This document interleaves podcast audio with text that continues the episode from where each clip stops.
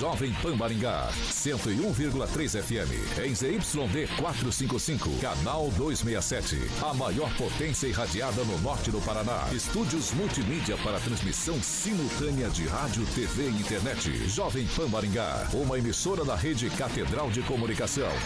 Jovem Pan.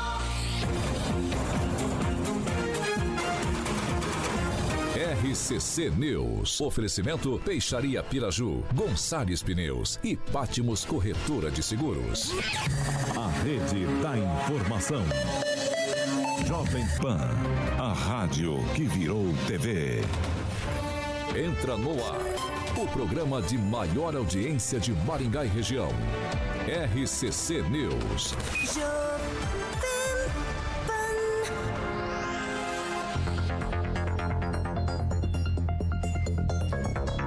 Bem? Boa noite para vocês. Sejam bem-vindos para você que já estava na sintonia da Rádio Jovem Pan 101,3. Agora também você pode se juntar aos nossos amigos internautas na plataforma jovempan.net. Cai direto no chat do nosso YouTube, já participa com a gente também. Não esquece de deixar um like lá, falar como é que tá, se tá chovendo aí, se tá preso no trânsito também ou não, como é que tá a tua terça-feira. Combinados? Estamos chegando e hoje uma terça-feira fria em Maringá, hein? Ontem fez frio pra caramba. Eu tô sentindo frio aqui e apesar do friozinho que tá fazendo em Maringá, o pessoal ligou no 15 aqui o ar condicionado hoje. Em cima de mim aqui ainda. Não, eu não sei como o senhor tá Tá muito frio aí, Edivaldo. De hoje, seu Edivaldo Magro. É, eu tenho que suportar, né? Porque toda vez que eu mexo ali já leva um puxão de orelha aqui da produção. Eu vou resolver isso aí pra vocês. Ah, o Carioca já vai resolver. Vou resolver isso. bicho. Eu duvido, você Vou, nunca resolve. vou resolver. Depois que eu. Você Depois só que me eu, critica aqui Depois nessa que eu. Não, esse é meu parça. Depois que eu der boa noite aqui pra rapaziada, como a Gleise Colombo, boa noite também pro meu amigo Oséias Mirandas, aqui o Silva. Daniel Matos tá preso ali na chuva, na chuva não, no trânsito sem chuva.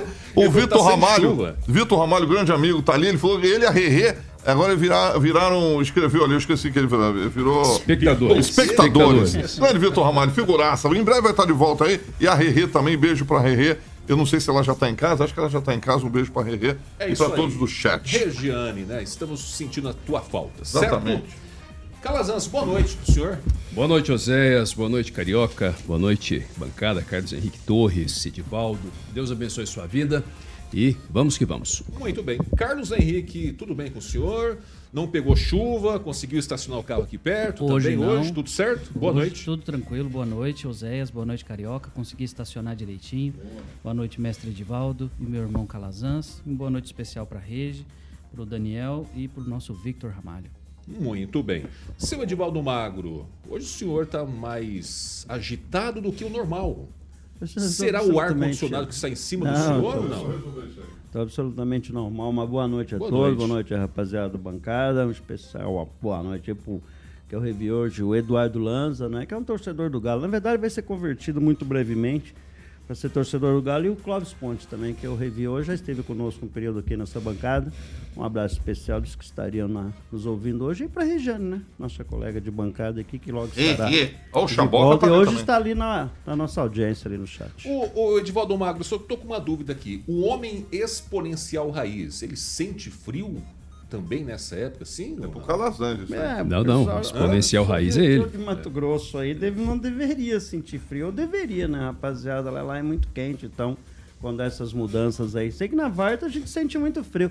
Mas você sabe o que vai deixando a gente frio? Não, o que que A minha idade, é? assim, tem duas coisas que matam a gente.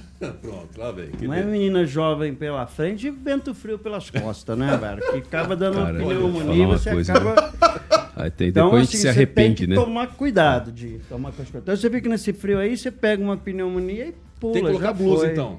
Ah, não, mas não é. Aqui, aqui esse ar-condicionado. ele Coloca é alguma meio- coisa. Alguém dá um ele é cobertor muito para as pernas do Edivaldo. Não, não aí. é, não. Tem que vou, colocar eu um cobertor resolver, vou lá resolver. É que, é que a caleta tem que ficar pra cima, porque o vento vem aqui. Aí a rapaziada senta lá tanto na frente, lá, mais pra trás, lá pra aquele lado da esquerda lá. Aqui à direita não tem esse problema. Não sente esse problema. Deixa o senhorzinho gente falar, sente. gente. Deixa o senhorzinho falar. Obrigado aí, seu Calazan, pelo senhor entender que existe uma lei que me protege, né? Sim, existe, existe. Muito obrigado. Sim, aí, senhor. senhor, com um bom advogado. Obrigado. Isso. Vamos lá então começar esse programa. Tem de Ministério hoje. Público especializado também. Muito obrigado. Se caso, caso eu precise, eu o contratarei para defender-me. Né? É, o senhor mesmo. Obrigado. Então tá bom, vamos começar esse programa, gente. Hoje é terça-feira, dia 23 de janeiro e já estamos no ar. Agora, os destaques do dia. Jovem Pan. Ministério Público autoriza, mas faz recomendação à Prefeitura de Maringá antes da votação do empréstimo de 200 milhões de reais. E ainda, licitação dos 12 milhões da coleta seletiva é suspensa na cidade de Canção. A maior rede de rádios do Brasil. 6 horas e 4 minutos. Repita. 6 e 4. A gente vai falar agora do Shopping Cidade, não é, Carioca? Exatamente, meu querido Oséias Miranda. O Shopping Cidade entrou aí para o mundo.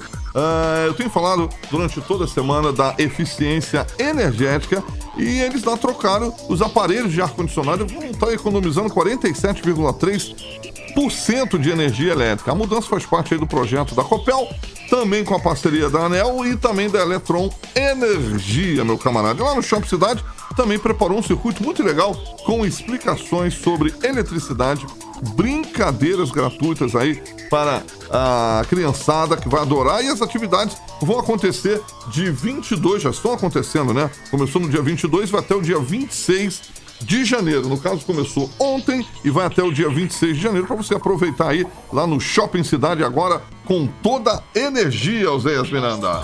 É isso aí, viu, Carioca? 6 horas e 5 minutos. Repita, 6 e 5. Não tá chovendo hoje, né?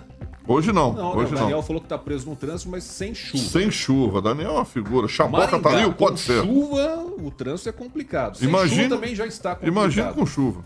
Imagina onde ele passa todos os dias uma hora dessa. É. Só que hoje eu reparei uma coisa, acho que vocês não repararam. Ele mudou o trajeto. Ou impressão minha. O Daniel, ele tá na. Tiradentes, ele falou. Mudou o trajeto hoje, acho que ele não aguentou mais pegar o trânsito, mudou um pouquinho o trajeto, tá bom? Ó, para quem tá ouvindo a gente no rádio também, no seu carro, indo pro trabalho, é só acessar a plataforma jovempan.net para você também ir direto lá pro nosso YouTube, tá bom? Queremos contar com a sua audiência lá também.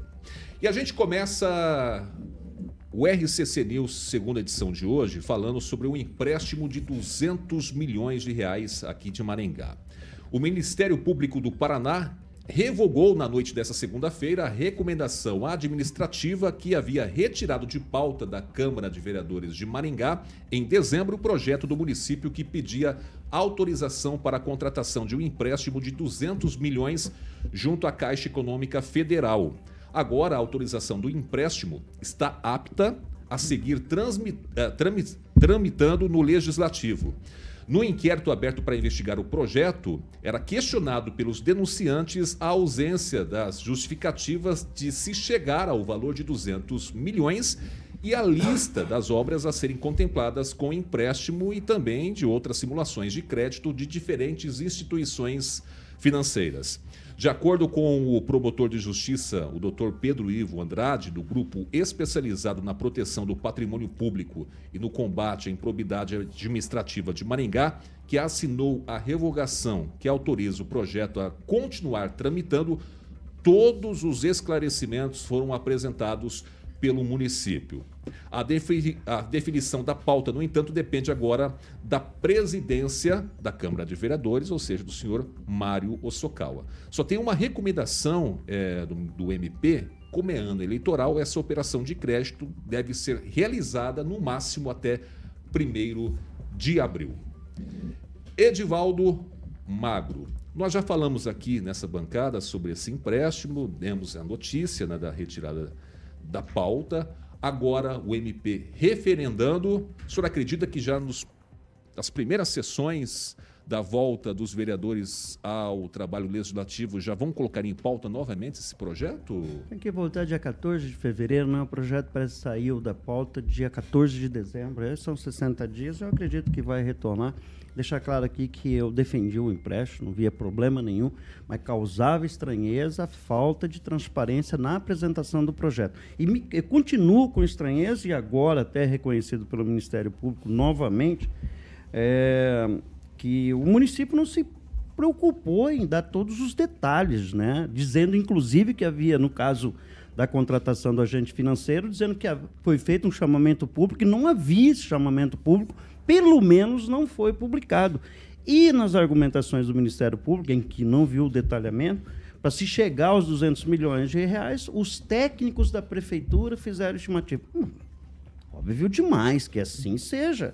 Então, assim, ainda permanece uma certa estranheza, porque até este momento que a gente fala aqui, alguém viu o detalhamento das obras? Dos valores? Inclusive, não, dos valores eu não... eu não tenho aqui, mas eu tenho a relação das obras não, que sim, estão sendo sim. É, naquele, serão é, naquele né? momento a gente também já tinha, mas né, já, já tínhamos conhecimento disso, mas não tínhamos os, os valores atribuídos a cada uma dessas obras.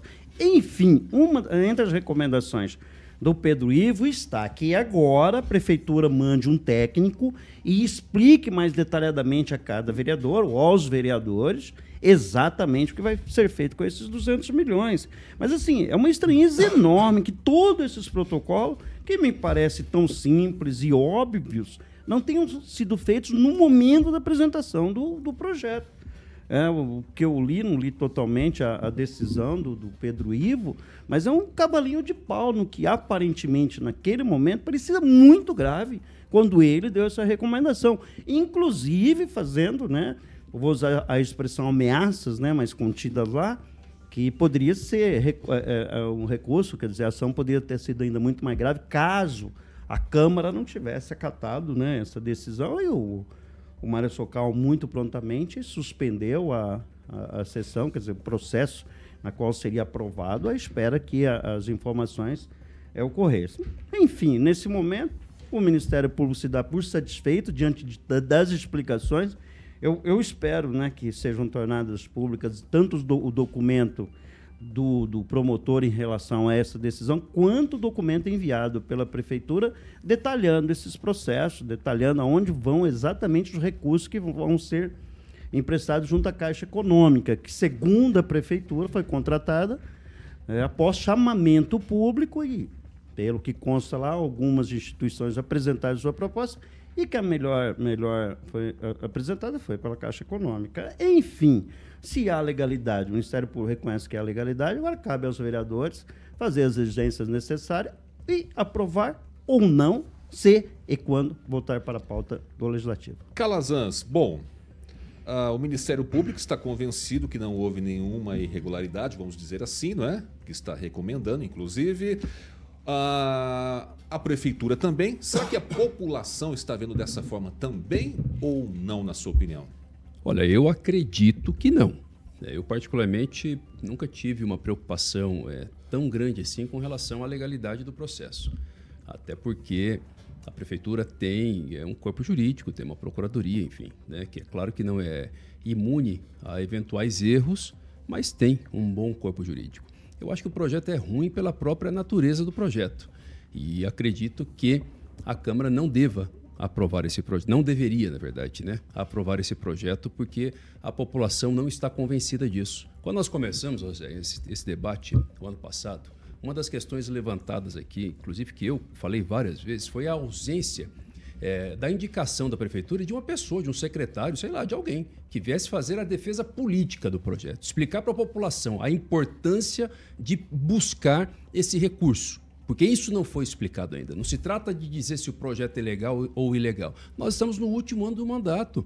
É antirrepublicano, é deselegante ao meu ver, a administração pegar com um empréstimo de 200 milhões de reais, por mais que se saiba que a saúde financeira do município não é ruim, mas de qualquer modo vai diminuir a capacidade de endividamento do município, quando a partir do ano que vem nós vamos ter um novo plano de governo sendo executado, um novo plano plurianual sendo executado. Não tem sentido no último ano de governo buscar esse empréstimo, até porque até então as justificativas apresentadas pela prefeitura são justificativas de obras que estão em andamento e obras que estão em andamento sup, é, é, supõe-se que elas já têm dinheiro em caixa. Mas entendeu? se não me engano, viu, Calazans, o prefeito Ulisses Maia tinha dito que não ia usar todo esse valor agora. Ele acho que usar acho que 30% ou algo assim só agora, depois para frente que os outros prefeitos deveriam usar esse É dinheiro. uma espécie de consignado, pelo que eu entendi. entendeu? É, Esse dinheiro fica um crédito, você vai usando Isso, isso- de acordo com o isso- uso. isso- né? Parece que é isso- isso.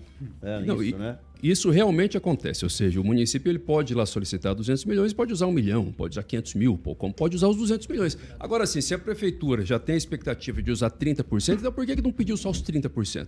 Deixando a liberdade para o próximo prefeito. De qualquer modo, está comprometendo sim uma parcela dos próximos mandatos, vai mudar. Entendeu? Pode ser que continue o mesmo grupo, ninguém sabe, mas o fato é que vai ter mudança e para obras que já estão em andamento não tem sentido buscar esse empréstimo agora porque supõe-se que esse dinheiro a prefeitura já tem. Eu imagino que a administração não começou nenhuma obra sem ter certeza que teria esse dinheiro em caixa. Então a questão ela não é com relação à legalidade, a questão é quanto ao mérito do projeto, sim, que é ruim e que eu acredito que a população espera que não seja aprovado.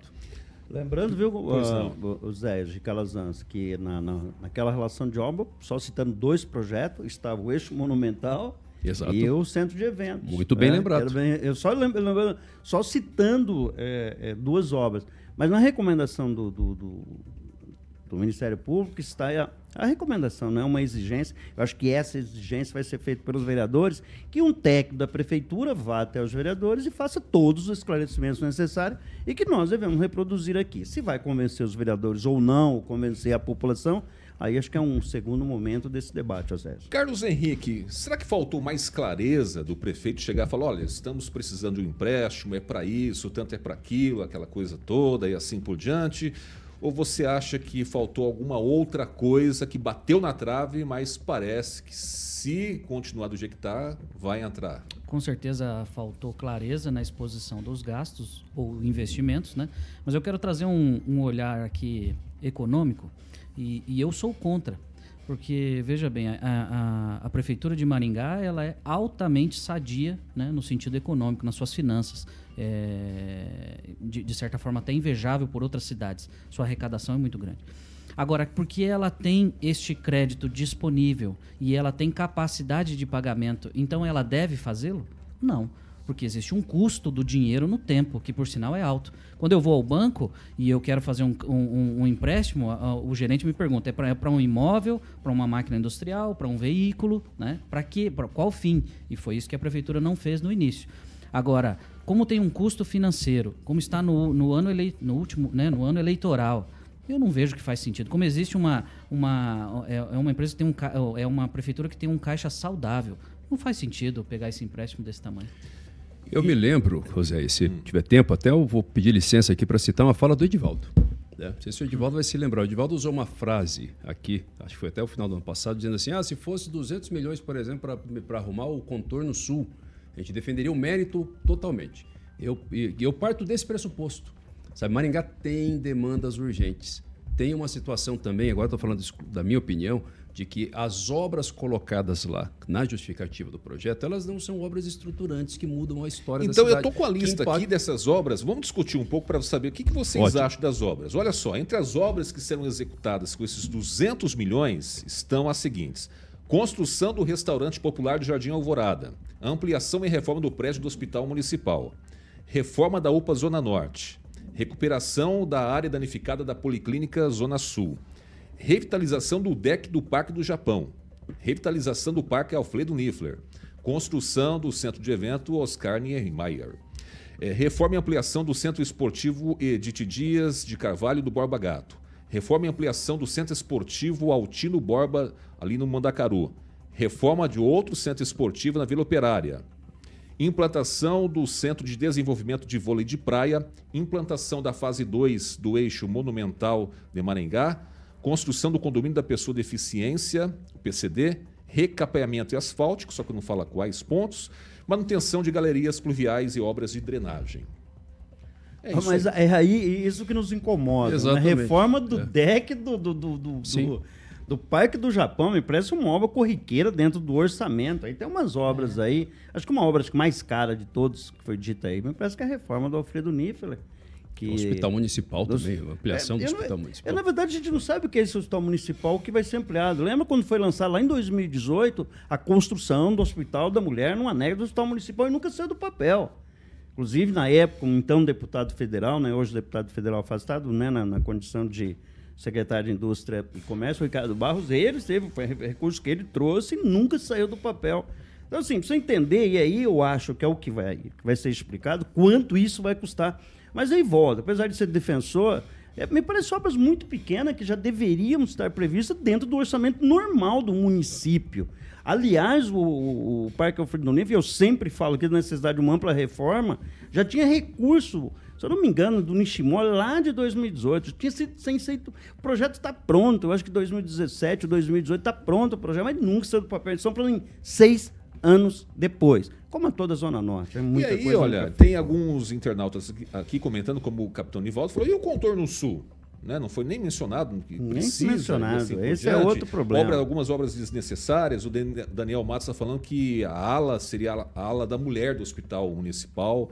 Essa contemplação aqui da lista e assim por diante. Mas eu estou percebendo que muita gente está sentindo obras mais essenciais, né? Nesse bolo dos E olha 200 só, milhões. se a, se a defesa do prefeito é que o consumo desse crédito é gradativo, né, no decorrer do tempo, eu duvido que a prefeitura não tenha caixa para fazer isso. Baseado né, né, nesse- né, nessa lista que você passou, não dá a impressão que, que sejam é, valores muito expressivos ou volumosos.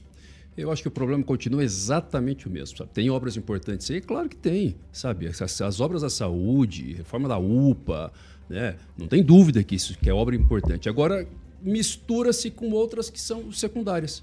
E não se especifica qual é o valor para cada uma. Então, o empréstimo continua mesmo com a revogação da, da, da recomendação do Ministério Público um cheque em branco que pode ser utilizado de qualquer modo. Ah, não vou usar tudo. Beleza, então eu uso para o DEC, eu uso para outra coisa, eu uso para o centro de convenções, usa para o eixo monumental, a saúde fica, a, a rua continua com buraco, embora já tenha 100 milhões de reais, tem que se lembrar disso. Que o município já pegou 100 milhões de reais emprestado para essa questão de re- recapeamento. E está repetindo aí a justificativa, colocando recapeamento de novo. Entendeu? Então, assim, essas coisas têm que ficar mais claras. E dinheiro de empréstimo, no, no momento em que Maringá está vivendo, deveria ser para obra estruturante, obra que vai fazer a diferença na história da cidade e na vida das pessoas. Do jeito que está aí, está tudo embolado. A administração municipal fala que isso aqui é essencial para a conclusão dessas obras. Que sem esse dinheiro do empréstimo aqui, não tem como tocar as obras. E daí? Mais, mais perigoso, Zé. Essa, para mim, é a parte mais perigosa de todos, que precisava, inclusive, de mais esclarecimentos. Porque, assim, ó, eu não consigo crer, não acho crível que a administração tenha começado obras sem ter dinheiro para terminar. Entendeu? Pegar, pegar dinheiro emprestado no meio do caminho não tem, não tem lógica. E contrariando o que o prefeito repete com muita frequência, que sobra dinheiro em caixa. Exatamente. Nós somos, né, como você bem disse, nós temos uma- um, um caixa bastante robusto e que me surpreende, vou deixar claro, sou favorável, desde que detalhe melhore isso, não vejo nada, tem uma capacidade de endividamento ao município, mas de fato apresentar obras um pouco mais relevantes. É de se supor que os vereadores vão receber todas as explicações, vai detalhar, mas diferente do que a da expectativa do Calazans, eu acho que vai ser aprovada por 12 votos a 3. Eu vou até cravar aqui, um, mas eu acho que vai ser aprovado com 12 votos no mínimo. Estou cravando, tá? Se voltar o projeto, quando voltar, vai ter essa aprovação. Claro que eu vou fazer aqui um recorte, né? Nós estamos um ano eleitoral, talvez o clamor popular, não sei Eu acho como que- vai eu ser acho que encaminhado. isso vai acontecer. Isso vai ser encaminhado daqui para frente, se houver. Mas, Calzans, a gente já teve uma situação, claro que não era ano eleitoral, mas o aumento do número de cadeiras. Quer dizer, uma Sim. mobilização geral. Se os vereadores foram lá, cravaram, votaram e ponto. Ainda que essa bancada defendeu isso, e eu particularmente também defendi o aumento do número de vereadores com alguma economicidade. Mas, enfim, está aprovado já. Então, eu, eu só cravei aqui um, um, um placar, mas fazendo esse recorte que em função do ano eleitoral, né, para uma forma de prevenção dos vereadores. O senhor é a favor, então, do empréstimo dos Sim, 200 sim, milhões? sempre defendi isso, desde que, deixar claro, ah, se fosse feito um detalhamento melhor das obras e como elas ela, a- aconteceriam, lembrando que os recursos já previstos no orçamento contemplam as obras em execução, né? E aí você está tirando dinheiro, vai sair do empréstimo, vamos esperar. Eu acho que o gestor público sabe o que está fazendo, eu imagino hein, que saiba. Muito bem. 6 horas e 23 minutos agora. Repita. 6 e 23 vamos trocar um pouquinho de assunto, mas ainda falando de Maringá. E agora, mais necessariamente, falando sobre a licitação da coleta seletiva. A licitação que visava contratar uma empresa para gerir os serviços de coleta seletiva em Maringá foi suspensa por tempo indeterminado. A vencedora do contrato no valor de 12 milhões deveria ser anunciada nesta última segunda-feira mas uma nota de suspensão foi publicada no portal da Transparência na tarde da última sexta-feira, dia 19. No aviso, o município informa apenas que o edital está suspenso para análise possíveis adequações. A nota não informa uma nova previsão de data para o edital também. Ao todo, quatro empresas apresentaram pedidos de impugnação contra o edital, um deles protocolado na última quinta-feira, inclusive todas as empresas chamaram atenção em seus pedidos de impugnação sobre a necessidade da licitação contemplar a norma regulamentora NR número 38. Essa norma ajusta uma série de medidas preventivas para a saúde e integridade dos trabalhadores de diversas áreas, entre elas da coleta seletiva. Essas alterações incluem desde a regulamentação do uso de equipamentos de proteção individual, as EPIs, até melhor sinalização dos caminhões para os serviços de coleta que ocorrem no período noturno. E uma das empresas a entrar com pedido de impugnação no edital afirmou que algumas dessas normas incluídas no NR 38 terão impacto significativo nos custos das empresas, mas que o edital não antecipa essas mudanças. Aí, enquanto isso, eu não sei se está tendo a coleta seletiva ou não está tendo nesse momento em Maringá? O contrato é válido até 24 de março, quando esgota. Então você tem um período que acredito seja desenrolado isso. 24 de março. Então o, o contrato está ativo e a coleta sendo realizada. E aí, seu Esse Edivaldo? o contrato, contrato atual? É isso? É. Até Eu tenho uma informação. Pois não, Zé, não sei se o senhor já vai fazer o questionamento. Sim, não, pode, pode falar o que o senhor queria É, falar. o contrato, esse contrato é de 2018. Me parece que foi já é, é, atualizado 13 vezes. Por 13 vezes foi renovado o contrato. Eu não sei se essa informação está correta. Tá? Um colega me passou e como eu não consegui checar a informação, eu reproduzo que a fonte é muito confiável. Mas foi 13 vezes o contrato foi renovado. Acho que tem lisura com relação, estou questionando a renovação do contrato, então é mais do que natural que se faça uma, uma nova licitação e está dando esse problema aí que se a empresa, inclusive se eu não me engano, o pedido que foi acatado foi da empresa que presta serviço em Sarandi, é Sumo, acho que é Suma, Suma, eu acho que é isso. Mas enfim, eu acho que vai desenrolar. Ainda é muito precário a coleta seletiva em manhã, no sentido de que alcança eh, não que deveria, né? Eu acho que das 400 toneladas por dia, desse, dessa, desse total, mais de 50% é potencialmente reciclável e a gente, desses potencialmente, a gente recicla apenas A pergunta 10%. que eu ia fazer para o senhor é o seguinte: funciona a coleta seletiva em Maringá? A prefeitura não tem condições de manter essa coleta Não, eu seletiva? acho que tem que ser terceirizada. Funciona Não, eu e está que ser- funcionando, Eu acho opinião? que funciona porque eu faço reciclagem, mamãe faz reciclagem e passa certinho, com muita qualidade. Não vejo problema nenhum. E nesse processo inclui-se as cooperativas de reciclagem. Eu tenho minhas restrições no funcionamento, na capacidade operacional. É discutível, mas de qualquer forma existe uma retaguarda, existe geração de emprego ali. Então, é, é- é um modelo que cabe evolução, precisa ser melhor discutido. Primeiro, para aumentar o potencial de, de rec- do- dos reciclados e alcançar também o inorgânico, né? Que a gente descarta um volume gigantesco de material inorgânico, né?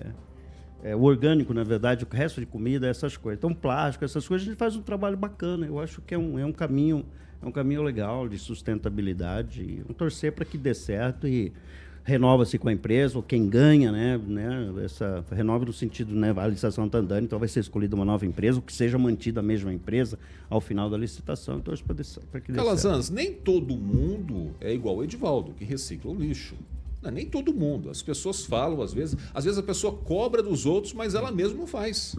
Não faz isso, joga tudo do mesmo jeito lá e assim por diante, e cobra do poder público, mas não colabora também. Por isso que eu questionei: será que funciona? Vai funcionar? Será que essas empresas vão dar conta do recado?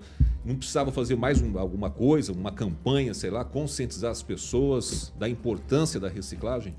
Eu acho que sim. É, bom, primeiro eu concordo no sentido de que o serviço funciona, ele tem espaço para ser ampliado, ele precisa ser ampliado, mas ele funciona. E nós temos cooperativas, eu conheço algumas delas, são cooperativas, é, na maioria são pessoas assim absolutamente dedicadas a esse serviço. É algo que a população de Maringá, me refiro às cooperativas, conhece muito pouco e a população deveria conhecer mais o trabalho dessas cooperativas para valorizar as pessoas que trabalham nessas cooperativas. Eles prestam um serviço excelente, muitas vezes em condições não ideais, moram próximas dos locais onde os produtos são levados. E se não fossem essas pessoas, é, com toda certeza a cidade é, não seria tão boa como é para se morar. Mas enfim, o serviço precisa ser ampliado e precisa sim de campanha para que a população faça mais a reciclagem. Não só campanha. Eu acho que nós precisamos, nesse ponto, eu, eu realmente eu, eu concordo que deve sim ter normas, Oséias, que obrigue a população, né, as empresas, os condomínios, os edifícios, a fazer a, a, a separação do lixo para que possa ser feita a coleta seletiva. Eu acho que esse é um ponto extremamente importante, é o que a gente não tem como fugir disso, sob todos os pontos de vista. Porque quando se faz a coleta seletiva, não é tem uma questão ambiental, uma questão de limpeza da cidade, mas tem uma questão social também, tem uma questão econômica também. São produtos que podem ser reutilizados, gera renda para muitas pessoas e algumas dessas famílias que, que, se não estivessem trabalhando lá na cooperativa, talvez estivessem nas ruas. Então, assim, é fundamental e é algo muito barato, muito fácil para todo mundo fazer. Em casa a gente faz isso também. A gente separa, coloca tudo no saquinho separado. Né? O condomínio onde eu moro tem, um, tem um, uma preparação para isso também. Então, acho que a gente precisa precisa de normas municipais, de regulamento municipal que, que, que não só conscientize, conscientize, mas que de fato obrigue todo mundo a fazer esse serviço, a fazer esse papel que é absolutamente simples. Com relação à suspensão, pelo que eu li aqui, Edivaldo, estava é, vendo até no Maringá Post, estava dizendo que o serviço atualmente é prestado pela prefeitura. Não mencionou outra empresa, mas enfim, o fato é que essa questão da, da, dessa norma regulamentadora 38, se a prefeitura não previu, porque ela é de 2022, não previu no edital, é uma falha mesmo porque é essa norma ela trata sobre segurança é, é, dos trabalhadores que vão atuar na coleta e ela impacta de e fato entrou no custo. E entrou em vigor esse dia 2 de janeiro. Pois é, então. A então assim, é, é, exatamente. É, é uma o falha. está aplicando isso e está complicado lá.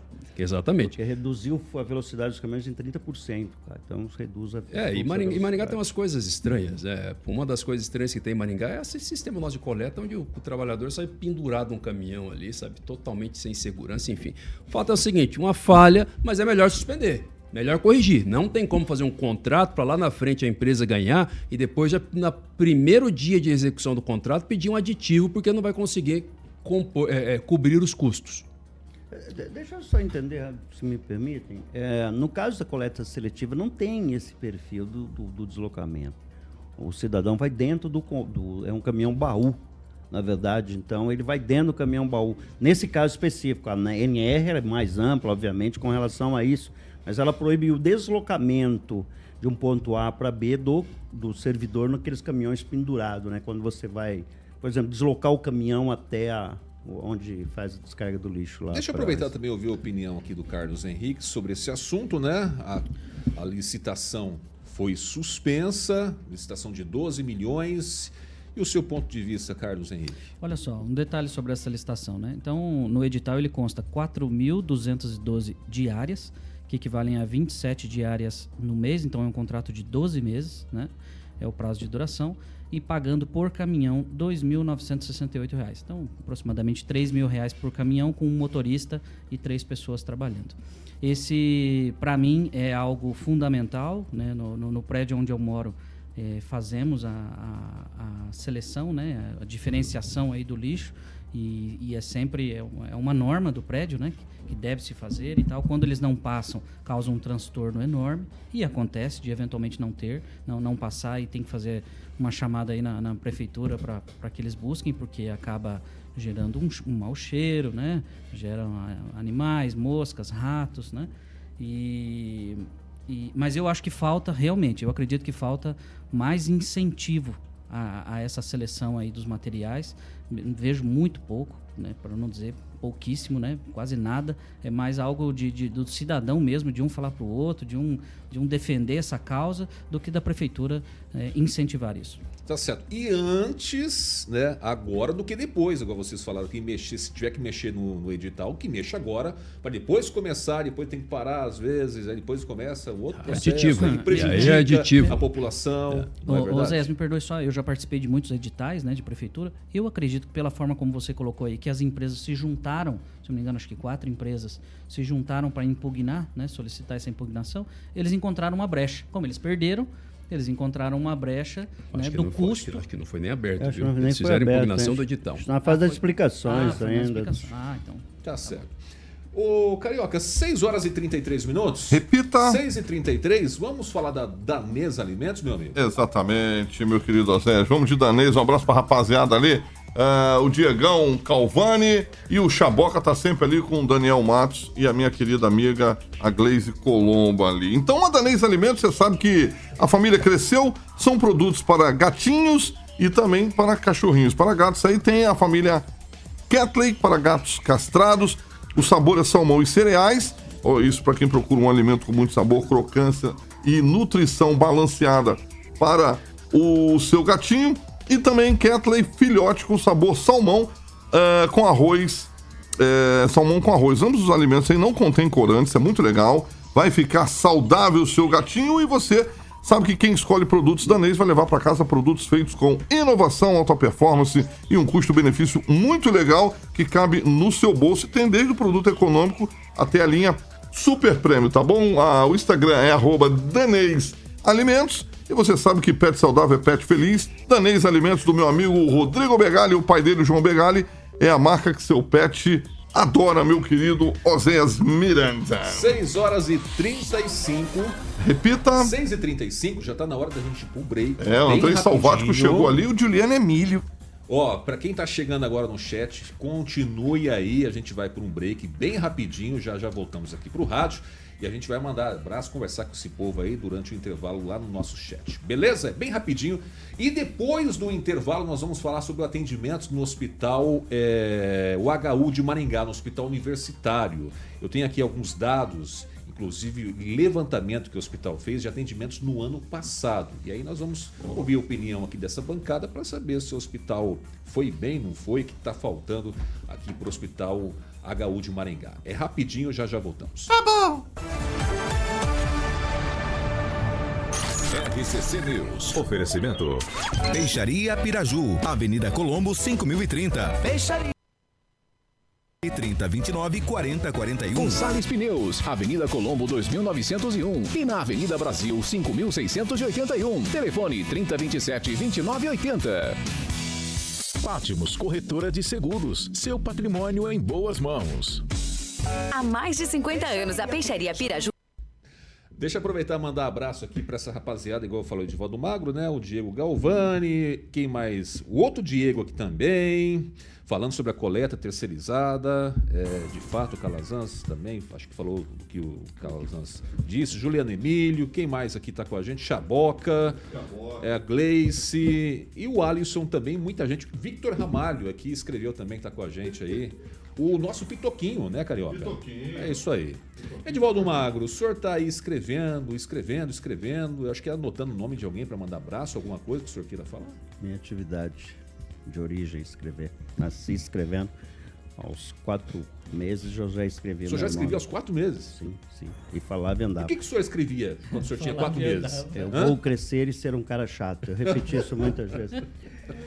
É, eu quero mandar um abraço pro Diego Galvani, eu não ouvi aqui, acho que é a primeira vez que eu vejo. Com relação a esse saco plástico que foi distribuído, inicialmente era tão somente um incentivo.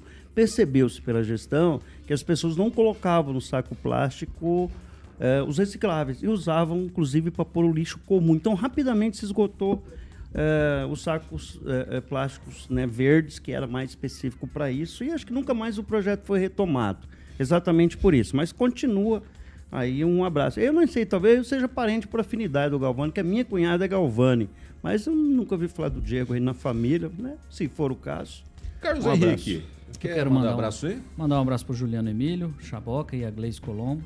E para nossa Regiane também. Que bom que está se recuperando bem. Aguardamos você aqui. O, o Chaboca falou aqui que ele ouviu o programa de ontem gravado e percebeu que não tem um replay do chat. É isso? Falarei amanhã com o Murilo. É isso aí. Ele queria ver alguma coisa lá que rolou nos comentários, né, Calazans? Acho que Pois é, ter deve ser. lá. Amanhã é mais quente o negócio, né? Então, o Daniel Matos está lembrando que o Diego Galvani aqui é, que é assessor do vereador Maninho, ó, que está sempre participando do programa da manhã. Eu quero mandar um grande abraço né, para a doutora Paula Poli, ela é dentista, está sempre ouvindo a gente aí, ela, a família. E aí ela falou que vem buscar os filhos na escola, né? E sempre vê o pessoal chegando aqui na rádio. Falou, ó, manda um abração aí, filho. Pode deixar. Eu acho que ele se enjoou do programa da manhã, viu, Daniel? Agora ele migrou pro programa da tarde, que é bem mais animado. Talvez, né? Não sei, né, Diego? Ou você vai continuar ouvindo de manhã também? É, mas o programa da tarde é melhor, é mais É, animado. Tem, que é né? mais animado. E tem, o- tem o, o- o Daniel do outro lado, né? E não aqui na bancada também. Com essa converseira de trânsito. Meu Deus do céu, viu? 6 horas e 39 minutos. Repita. 6 e 39 falando em trânsito, como é que tá o trânsito será uma hora dessa em Maringá, hein? Quem tá aí no carro agora ouvindo a rádio Jovem Pan deve estar preso no trânsito, né? Uma hora dessa. Hoje estava uma loucura, hein? Deve uma tá uma loucura. loucura, Umas vias né? aí da Avenida Brasil fechadas. Né? Então, Nem- e fecharam aqui a 15 também, né? Acho que Pois parte é. da 15 ali. É bom, Que, bom que tem intervenção, mas como sempre a gente diz, sabe? Não custa nada colocar uma plaquinha informando.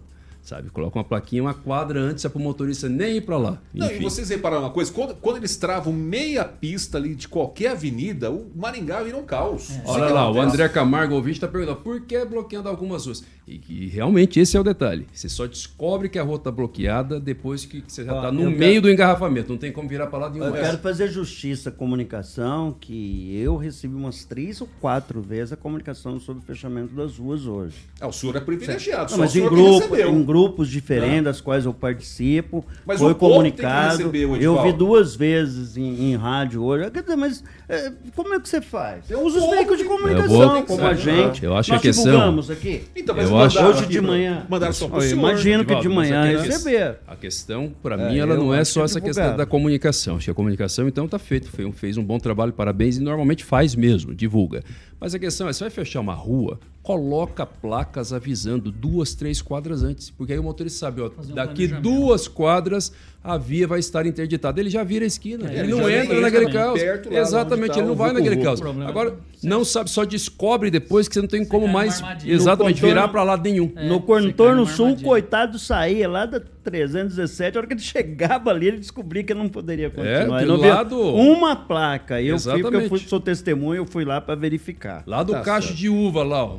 Entendeu? Chegava aqui, tá tudo fechado. Então é simples, isso sempre foi uma reclamação. Boa, boa essa. Aí, quando fazia crítica, esse pessoal dizia: ah, mas a intervenção é importante, a atividade Não, esportiva lógico que é. é importante porque está tendo uma corrida na cidade, fechamos uma via. É claro que é importante, tem que ser mantido isso. Agora não custa nada colocar placas nas quadras, duas, três quadras antes, porque o motorista nem vai para lá, ele já vira, ele já, Ou já então, refaz o pra- caminho. pra- Pra orientar o motorista, ó, pra você poder chegar a outro ponto, vai por essa aqui, vai pela direita, esquerda, sei lá, pega outra Brasil, pega Serra Azul e assim por diante. Faz de madrugada, que nem o Unson ali falou. Fazer de madrugada. É claro. Aí, Você quer que o povo trabalhe de madrugada? mas aí ganha adicional Aí noturno. A gente que tá viu? pagando mesmo, né, Edivaldinho? 6 horas e 41 minutos. Repita. 6 e 41 vamos falar da Milênio Viagens. Vamos falar é de. Milênio Viagens. Exatamente, José Miranda, para você viajar com segurança, tranquilidade. Muito bem, meu camarada. Então eu vou passar o telefone aqui da Milênio Viagens. Todo mundo sabe que faz parte do grupo Milênio. 3029 6814, 3029 6814. Tem um lance muito legal, que é o cartão Vale é, Viagens Milênios.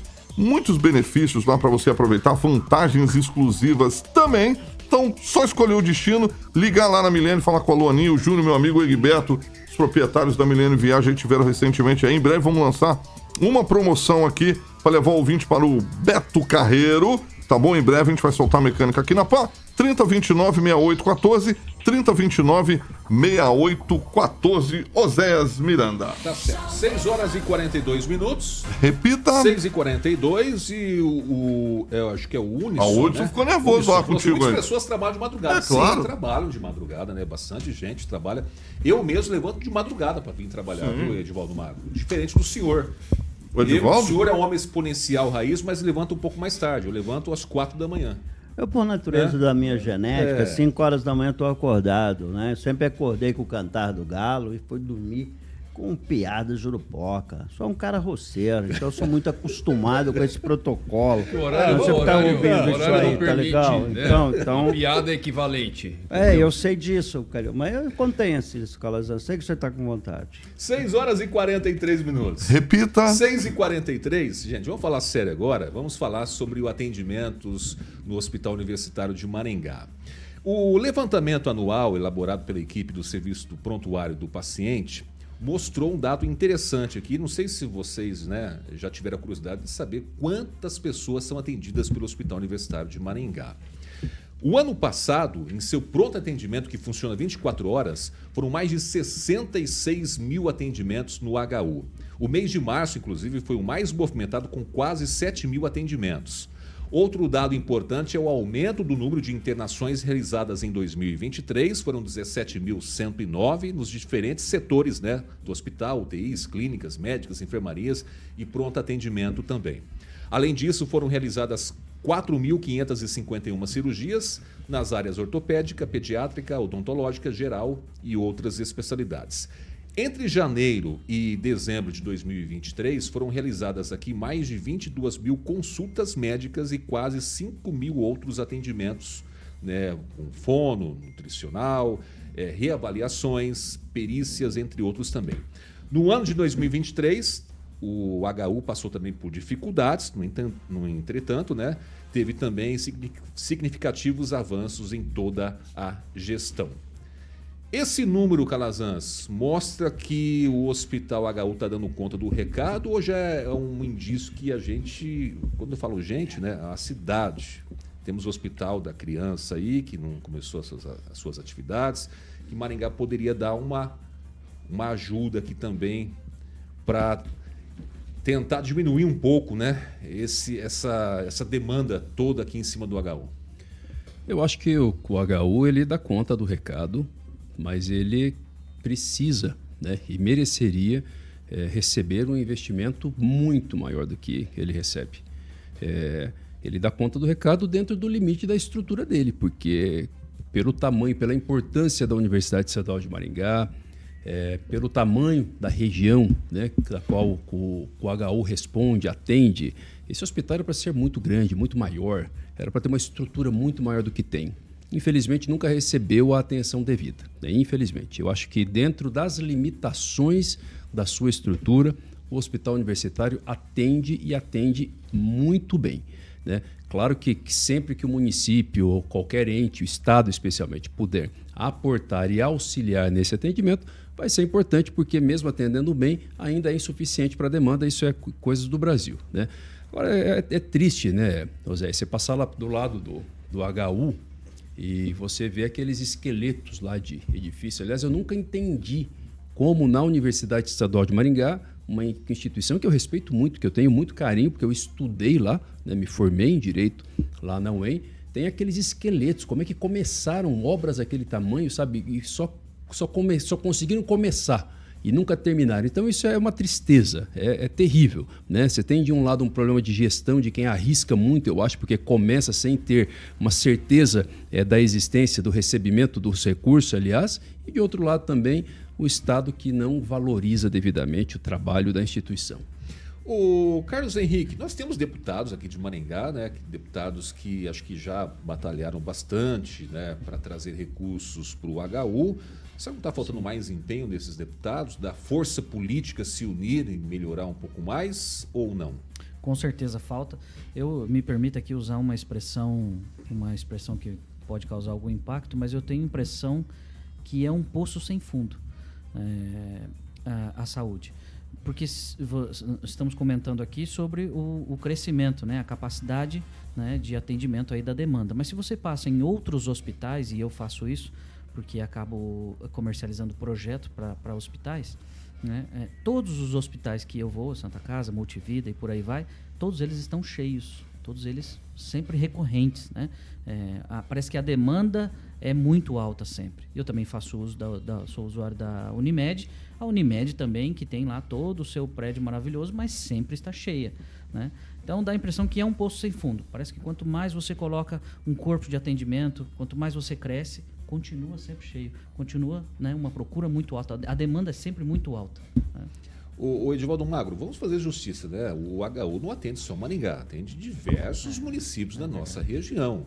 Né? E atende, e, e, mesmo que às vezes né, o, lá no município não tem o tipo de atendimento, não consegue lá, acaba vindo aqui sobrando para o hospital universitário, né? Com certeza, um hospital extremamente importante. Aliás, o único hospital que atende 100% do SUS, é importante fazer esse recorte.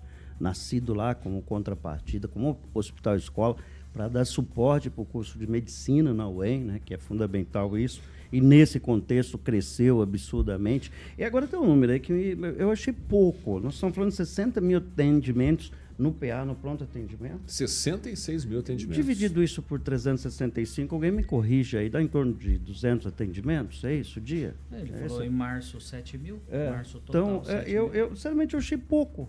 Porque uma UPA, por exemplo, de Sarandi chega a atender por dia 400 pessoas.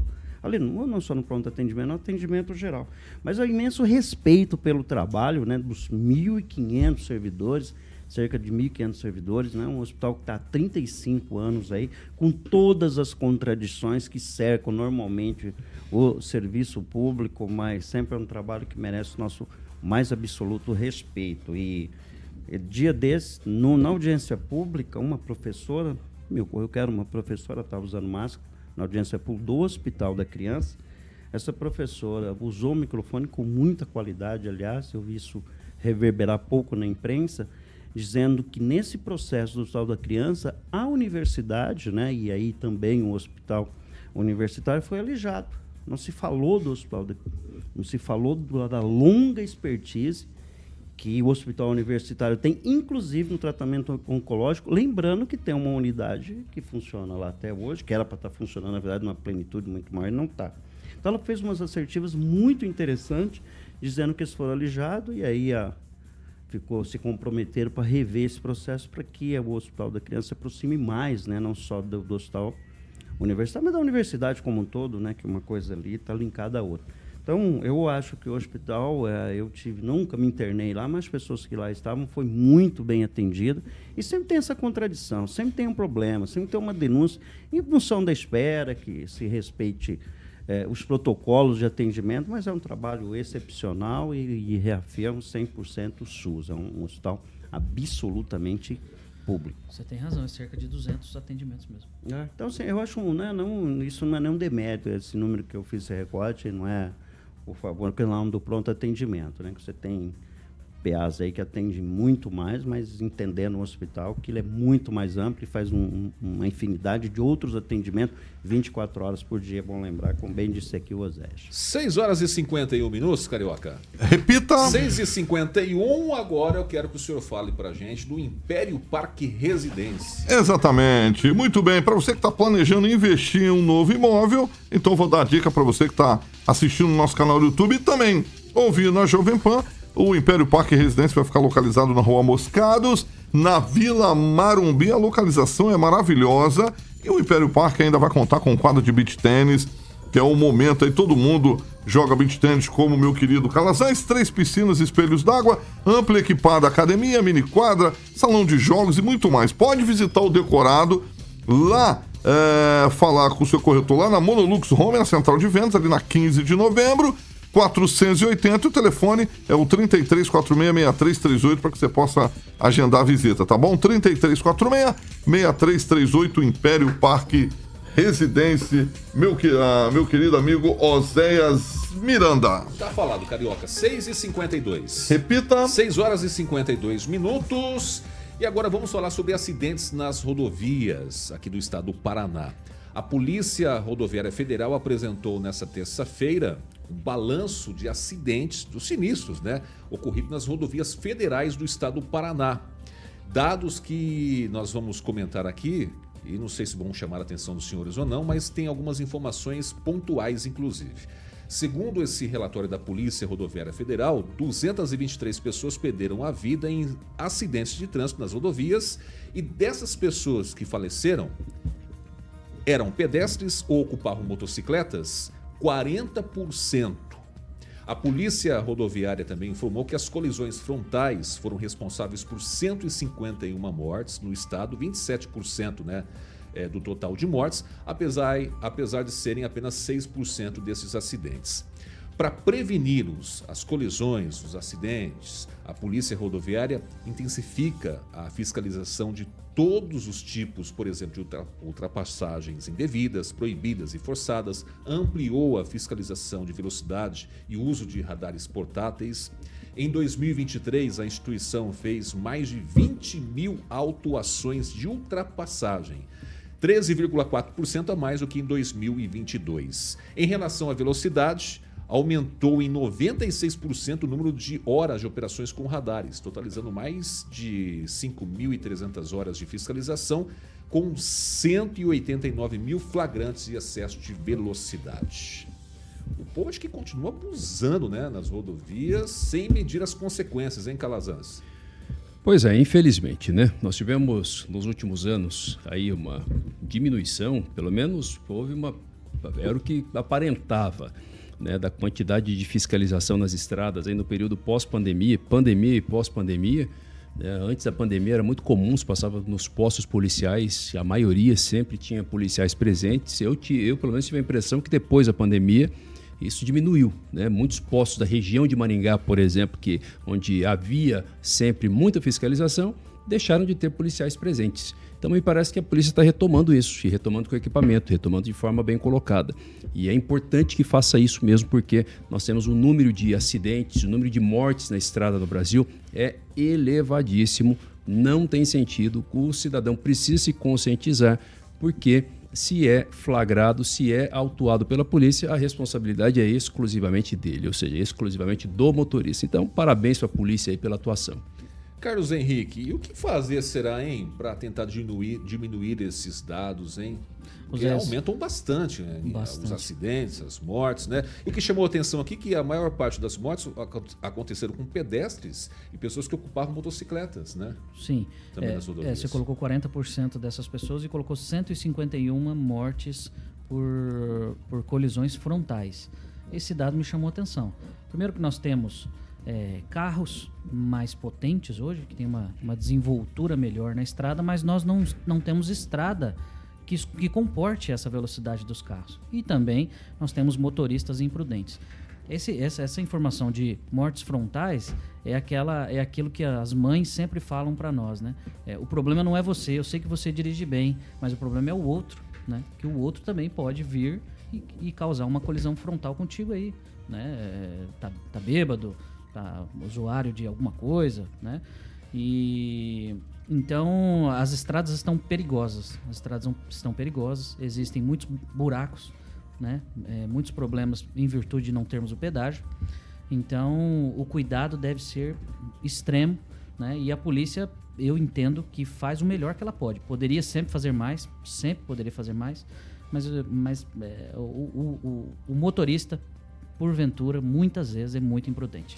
Ô, ô, Edivaldo Magro, já temos leis mais severas para quem dirige né, embriagado, para quem é flagrado dirigindo embriagado, a lei mudou um pouco, pune com mais rigor e assim por diante. O senhor que vai para a cachoeira constantemente, né?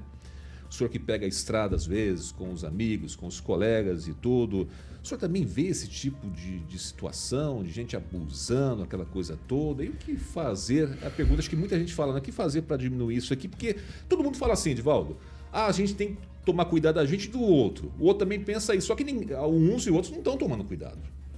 Pois é, sempre que começa um feriado prolongado, a gente fala aqui sobre as operações das polícias, né, tanto rodoviária quanto estadual, e a gente já fala também que depois nós vamos dar aquele balanço de mortes. É sempre muito trágico esses resultados e não mudam, né? Nós estamos falando de 11 pessoas mortas todos os dias nas rodovias federais ao longo de 2023. Mas cabe tanto recorte nessa, nessa informação que a gente precisa saber a cinemática do acidente, né, que eu acho uma expressão bonita, como ele aconteceu, quais rodovias federais são as mais mortais, né, normalmente lá, principalmente em Minas Gerais, né, quem anda lá, não sei se o Calazão já dirigiu para aquelas rodovias do interior de Minas, são terríveis, é extremamente é, é, é, movimentada. É, em quais circunstâncias aconteceram o acidente? Quer dizer, tem tanto recorte para se fazer aí, mas todos convergem pela mesma situação.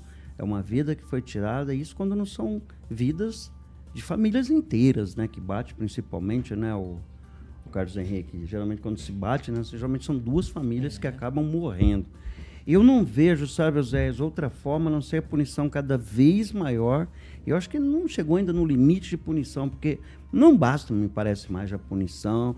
É, Todos nós sabemos, todos estamos nessa mesa, quem está nos ouvindo, que deve ser respeitado o limite de velocidade da via, não deve ser ultra, fazer ultrapassagem nos lugares proibidos, fazer leitura da faixa, acho que qualquer cidadão que está atrás de um volante deve saber, fazer as conversões certas, usar o farol, usar a seta. Infelizmente, quando você pega todos esses detalhamentos para construir o acidente, você vai chegar a uma margem absurda de que 95% dos acidentes são provocados por imprudência ou irresponsabilidade ao volante. Aí você fica com uma margem muito pequena do clássico acidente, que acontece por, por razões as mais absurdas, mas normalmente é uma ultrapassagem devida, é um excesso de velocidade, é uma pressa de chegar. Aliás, muitos dos acidentes acontecem próximo do local do destino, tanto na ida quanto na volta. Há uma pressa de chegar, um certo cansaço. E pessoas, acho que o Casano também dirige muito, eu já dirigi muito. Cara, tem um tempo que você tem que parar. A partir de 4, 5 horas de dire- direção. Aliás, tem alguns carros, né? Eu mesmo, um Fiat 147, mas já mostra para você que você deve parar, né? Parece aquela negocinho de café ali para você tomar, já te dá aquela ideia de você parar. E, e obedeça aquilo, porque aquilo é importante. Mas, José, eu não vejo outra forma senão manter essas campanhas, exigir né, que as pessoas respeitem. E acho que a única forma é você ter que cobrar do cidadão. O- E a polícia já, né? Qual que é o. para você, quando você é, é flagrado fazendo ultrapassagem em lugar proibido, um excesso de velocidade, a multa não é barata, né? Quase e você mil, perde. né? É, exatamente, tem que Agora, tem acumular um, com tem um detalhe também, Edvaldo, que aqui é um ponto, não sei se vocês concordam comigo, mas tem muito motorista que na estrada ele é encrenqueiro, bri- briguento. Ele não suporta ver o outro ultrapassar você, que ele cola na traseira. É um motorista Ele quer ultrapassar, quer fazer é, qualquer coisa para arrumar briga no trânsito. Eu não sei o que, que acontece. Motorista competidor, né? E se você está obedecendo a velocidade da via, numa via né, de uma, né, só de uma pista, o cara atrás de você começa a ficar incomodado porque você não ultrapassou. E se você está atrás de um caminhão, que você vê que não é seguro ultrapassar, o cara fica atrás de você e reclama quando passa buzina e ele faz uma ultrapassagem irresponsável. Acontece muito, né? Eu- eu acho que o Carlos Henrique fez esse trajeto aqui. Cascavel tem É, pouquíssimo, né? De Campo Mourão a Cascavel, Isso, mas é tem simples. pouquíssimos É terrível, pontos de ultrapassagem. Tem muitos Exatamente. caminhões. Exatamente. E acontece muito acidente ali. Eu, particularmente, vi muita gente saindo pro meio do soja lá quando deu para evitar uma, uma, uma, uma, batida frontal, Zé. É isso aí. Mais alguma coisa, gente, para finalizar o A reportagem ela fala assim, ó, a principal causa seria a imprudência, que o Edivaldo comentou, com comportamentos relacionados a ultrapassagens indevidas e excesso de E velocidade. aí a idiotice também de alguns motoristas que acham que, não sei o que, que se o outro ultrapassar ele, pelo amor de Deus. É isso aí. O não cara trata como algo pessoal, né? É, infelizmente, viu? Falta de equilíbrio. Ô, Carioca, o senhor é nervoso no trânsito, Carioca? O senhor é de boa? Não, aí? eu sou de boa, eu respeito, eu Bom, é respeito, eu respeito as assim, fotos, tem Tem que ter paciência, principalmente em Maringá, né? Para dirigir Exatamente, Maringá, aqui, meu amigo, tem que ter paciência. Eu, eu, eu aprendi com uma pessoa que eu também respeito muito, um senhorzinho da minha Edivaldo cidade. Magro. Não, Senhor- não, não, foi foi ele. com o Edivaldo Magro?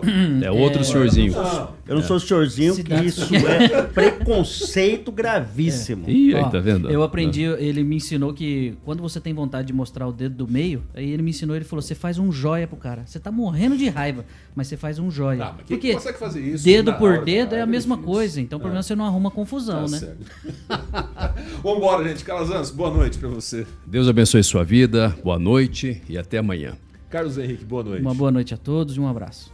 Seu Edivaldo Magro, o senhor não é senhorzinho, não. O senhor é jovem, certo? Boa noite É que quando eu fiz 60 anos, eu tô lendo tudo que tem que me protege de lei. Eu tô, tô, tô ficando um craque nisso para usar. Ainda eu vou ter oportunidade de usar, sim, legalmente em O algum senhor tá com momento. vontade de usar aquele cartão do... Não, tudo, tudo. Tem uma do lei. idoso, Você não hein? sabe como tem lei que protege idoso. Eu tô surpreso com o número de lei que, que, que protege a nós, assim, que somos pessoas muito Vambora, vulneráveis, gente. né? Um Ah. abraço, uma boa noite a todos. E amanhã o Maringá vai tomar uns 3 a 0 lá do Atlético. Vixe. Ainda mais vou repetir essa informação aqui.